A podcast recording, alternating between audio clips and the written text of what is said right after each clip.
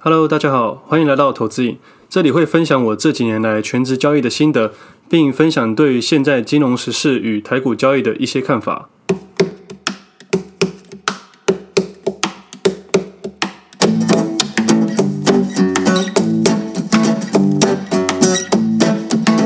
今天时间是十月八号星期四，这是我第三十三集节目，我是魏德。这礼拜又要放年假了，十月份的假真的很多诶。然后天气越来越冷，越来越好睡了。最近都睡到六点多才起床，但有时候下雨就没去跑步了。话说我晨跑我已经跑了快两个月了，上个月手机记录是整个月跑八十公里。那十月份想要挑战一百公里看看，今年或明年会想要去参加人生的第一场三铁，应该是会报一百一三 km 的吧。像我这种没有参加过的还是会抖，三公里的游泳，九十公里的骑车，二十一公里的慢跑。如果个别分开的话，我应该是没有问题啊。游泳的话，我以前受训一次下水大概就是有两公里，所以我也比较不担心。骑脚踏车的话，最多就是骑一次五十公里吧。但三铁的脚踏车是两倍，再加上慢跑二十一公里，我想我应该会倒到路边吧。但我觉得我现在不参加，未来也不会参加，因为再过几年可能会更懒。就像有人一运动就是三十年，就可以持续到老。但是如果有人四十岁才打算开始运动，反而很难坚持到底。我自己是有参加过半马，也有参加过全马。那那次参加全马后，我跑完后，我大概一个月不敢再跑步了，因为真的太累了。跑全马的时候很，有时候会看到一些阿公阿妈在跑步，我觉得很佩服他们，体力怎么会那么好？我更佩服的是那些盲跑的跑者，他们前面会配一个领跑员。但其实我们都知道，闭着眼睛跑步其实非常的难。那盲跑者他们的毅力真的很佩服，即使他们看不到了，还是愿意为了自己的梦想去挑战自己。所以我觉得像我们这种好手好脚、身体健全，真的好好珍惜，也好好努力。连这些辛苦人都还在努力，我们真的没有资格说放弃。那我前两天去证券公司演讲，但主题是社群经营的主题，不是投资，所以主要是我的小编去分享，我就变成小助手在旁边帮忙。其实我也没帮什么忙啊，拿拿东西、拍拍照而已。而当然也会有一些酬劳。我拿到酬劳的时候，突然意识到，这是我离职后第一次不是靠交易赚到的第一笔薪水，说不出那种特别的感觉，好像有点实在的感觉。这几年来，除了交易能感受到金钱以外，不然就只有参加比赛活动，我都可以拿到钱或奖品。我是觉得我运气也是蛮不错的，但从来没有靠除了交易以外拿过收入，对我来说也是新的里程碑吧。那最近的事情越来越多，我自己有在考虑，如果真的要去教学，可能要把我的交易放到很小。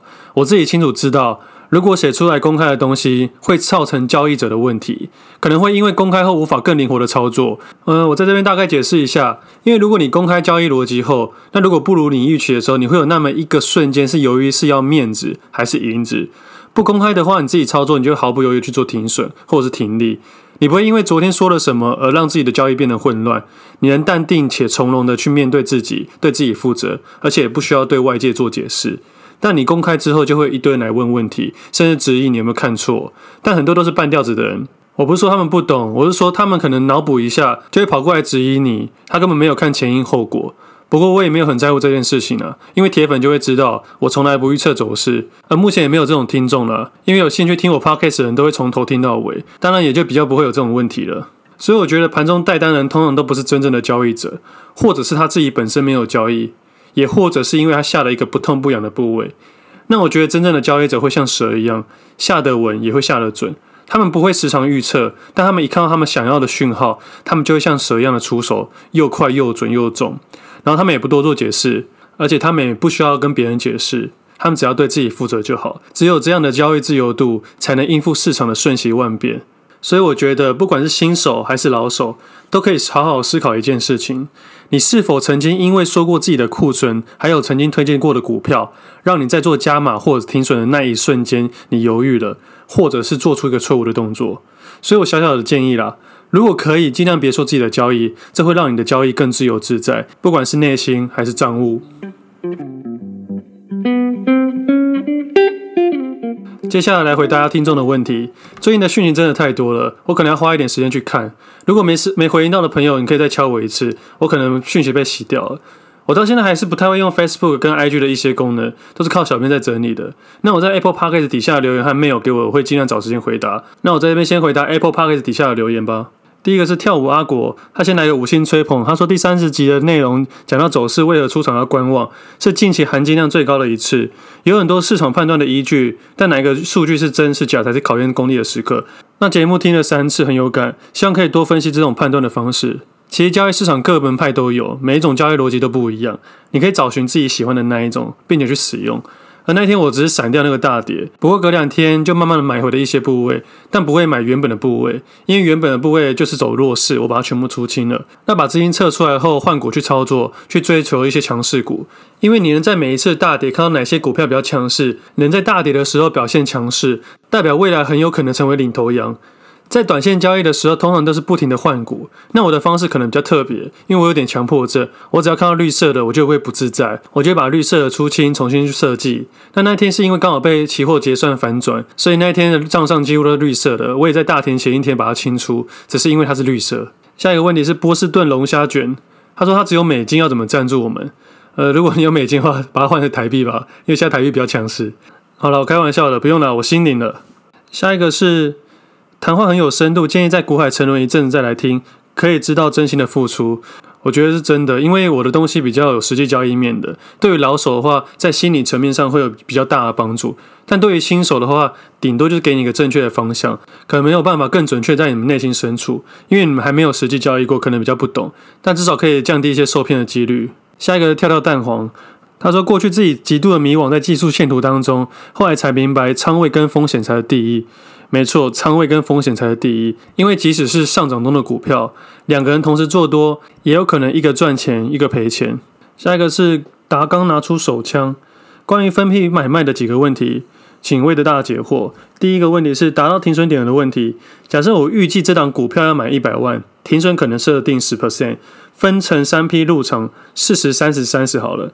入了第一批之后下跌了十 percent，此时我应该要按照计划入场第二批、第三批，等原先设定的金额都进去之后再来看结果，还是第一批的时候杀出？第二个问题是分批买卖的时间间隔通常会有多久？短、中、长期会有差别吗？那我先回答你第一个问题，你假设一百万资金停损点可能设定十 percent，那分成四十、三十、三十好了。你第一笔资金四十进去后下跌了十 percent，你应该要进第二、第三批吗？我的回答是。第一笔资金还没赚钱之前，不能加码第二笔资金，这才有分批买进的意义。如果下跌的时候你买进，代表你只是摊平。那你说十 percent 要不要出场呢？我的认为是因为你已经分批了，你的忍受程度就可以大一点，时间也可以拉长一点点。也可以依照你的行情走势去判断要不要去停损。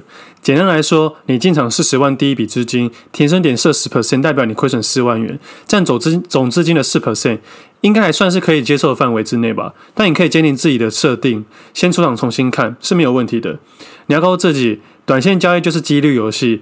假设你真的很衰，连续看错四次，停损十六 percent，但只要看对一次的话，照你的资金规划顺势加码下去，就很有机会赚超过这个金额。最近控管最大的好处就是控制自己的主观意识，相信市场永远是对的。那接下来是一个假宣的问题，他说：“Sorry，想请问魏德，就是自己本身是想要以存股为导向的话，以下几个问题想要询问。第一个问题是，许多人说存美股比台股好的原因是什么？美股的走势通常会比较久，也比较长。”因为毕竟那是全世界的资金，大家买的是品牌，而台湾的大部分是买的是供应链，而台湾的量体真的比较小，很容易被人为操控。但有人为操控的机会，就会有投机的机会。对了，虽然你给我一颗星，但我还是回答到您的问题。下次要注意一点，给错星星不要紧，但如果你知道去下单的时候，你下错股票可是很危险的哦。记得下次要五颗星我才会回答问题哦。那我们接下来回答 A G 上面的快问快答吧。第二个问题是，希望能听到分享买卖进出的时候会如何挂单的经验，市价或内盘外盘。我通常都不会挂市价，我都只用内盘或外盘。下一个问题是如何判断个股是在到货还是换手？没有办法判断。想买股票但白天要上班，有没有更适合投资工具？其实你可以在前一天挂预挂单诶，或者是在盘后价定盘交易或者零股交易都可以。如果真的不会用，你可以打给营业员，你跟他说你明天几点要挂什么单，价格为多少，他可以先帮你挂单，因为电话都有录音，所以没有问题的。对城市交易的看法，如果城市交易有超额报酬，是不是代表市场很没有效率？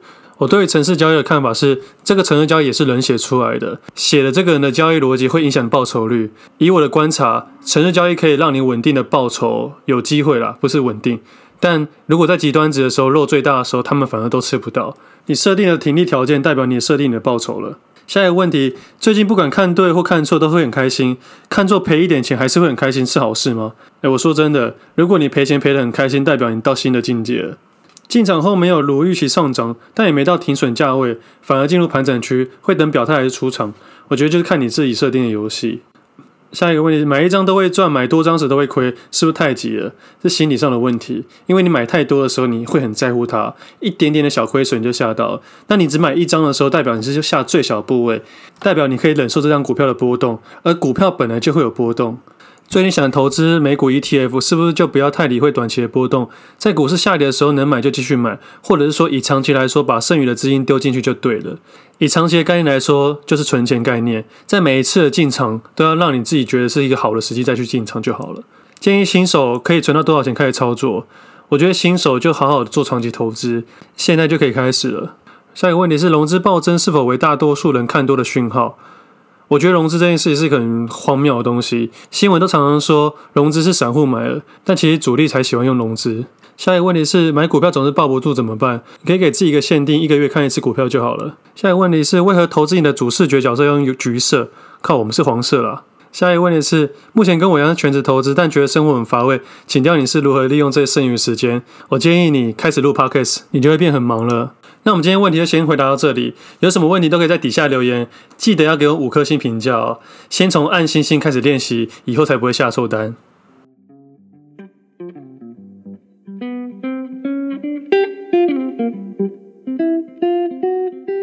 接下来的部分，对于台股的一些看法。我觉得目前台股的看法，老实说，我预期闪掉大跌，隔两天以为会开始下跌，结果那天是这波的最低点。那我就在昨天设计一个游戏，切入一点点测试空单，结果今天一早开高后，我就一拉回就把分批退场了，也就停损退场。不过我在前波低点的时候找了一些强势股去切入。那我在我节目说，我会多分享一些赔钱的概念，这样才能帮大家解决一些问题。因为如果赚钱去讲，我觉得没太大意义。因为如果赚钱，很大一部分是因为运气，而赔钱的东西才能学更多东西。我昨天在 Facebook 上面发了一个布林指标，这是我会使用的其中一种方式，也在上面说了我的停损点。结果讲完隔天就碰到了，群主就有朋友问我说：“诶，停损有没有什么可以分享的？”我就说：“啊，就停损啊，哪有什么好分享？我设定的条件出现，我就出退场了嘛。我不会为自己的一次停损找任何的借口，就是不如预期嘛。